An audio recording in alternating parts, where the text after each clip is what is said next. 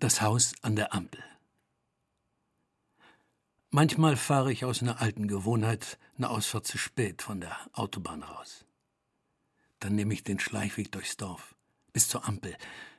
Dann halte ich genau vor meinem Elternhaus.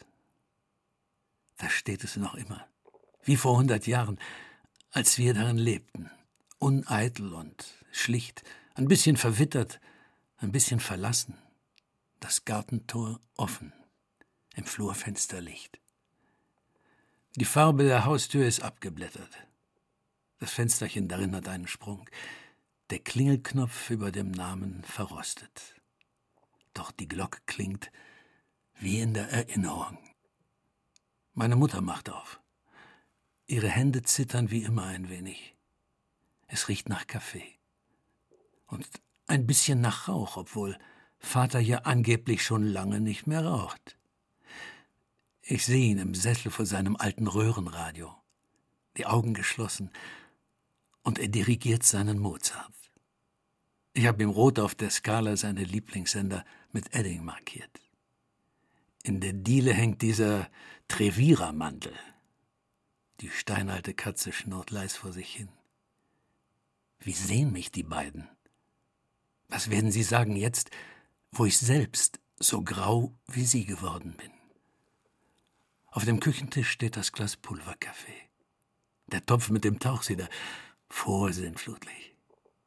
Der Kühlschrank beklebt mit Postkarten und Zetteln. Ach, ich könnte euch was erzählen, sag ich, wie wir mit den Kindern die Dahlien gepflanzt haben in eurem Garten, um sie Jahr für Jahr dann mühselig aus der gefrorenen Erde wieder auszugraben, wenn der Winter da war. Und vom Haus träumte Fred auf der Schaukel vom Fliegen. Ihr habt sie dort mal nur für ihn aufgestellt. Fred ist groß und ist tatsächlich Flieger geworden und fliegt Riesenflugzeuge um die ganze Welt. Tja, so trägt der Dreisatz, den ihr mit ihm übtet, noch einmal seine späten Früchte. Wie gut die drei mit euch lesen und schreiben lernten. Olaf malt Uta und Fu ruft Tut. Wisst ihr noch, wie Lulu in eurem Backofen ihre Fimotiere ausgehärtet hat? Und wie sie mit Mutter am Küchentisch malte, schier unermüdlich, Blatt für Blatt. Nun, Lulu ist heute eine Silberschmiedin. Sie singt, malt und kocht, da fällst du auf die Knie und Mutter sagt, Junge, hast du getrunken? Aber Mutter sag ich, das mache ich doch nie.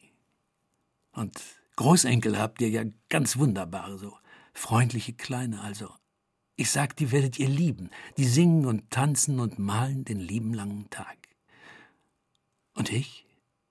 Nun, ich mache immer noch diese Lieder, ihr wisst ja, das wollte ich schon immer gern. Ob man davon leben kann? Was soll ich sagen, es ist eh zu spät, dass ich noch was Richtiges lerne. Ich träume noch oft wie als Kind. Ich hole euch mit meinem goldenen Motorboot von der Arbeit ab. Und wir fahren nach Paris und in der Kajüte macht Mutter das Abendbrot. Vater steht auf, legt die Frankfurter Zeitung in den Karton für das Altpapier. Den hattet ihr ausgelegt mit Ahornblättern für den verletzten Igel, den Max und ihr eines Abends am Straßenrand aufgelesen und liebevoll aufgepäppelt habt. Ihr ihm im Laubhaufen hinten im Garten ein sicheres Quartier und die Freiheit gabt. Und ja, Max ist gegangen. Max hat alles gesehen.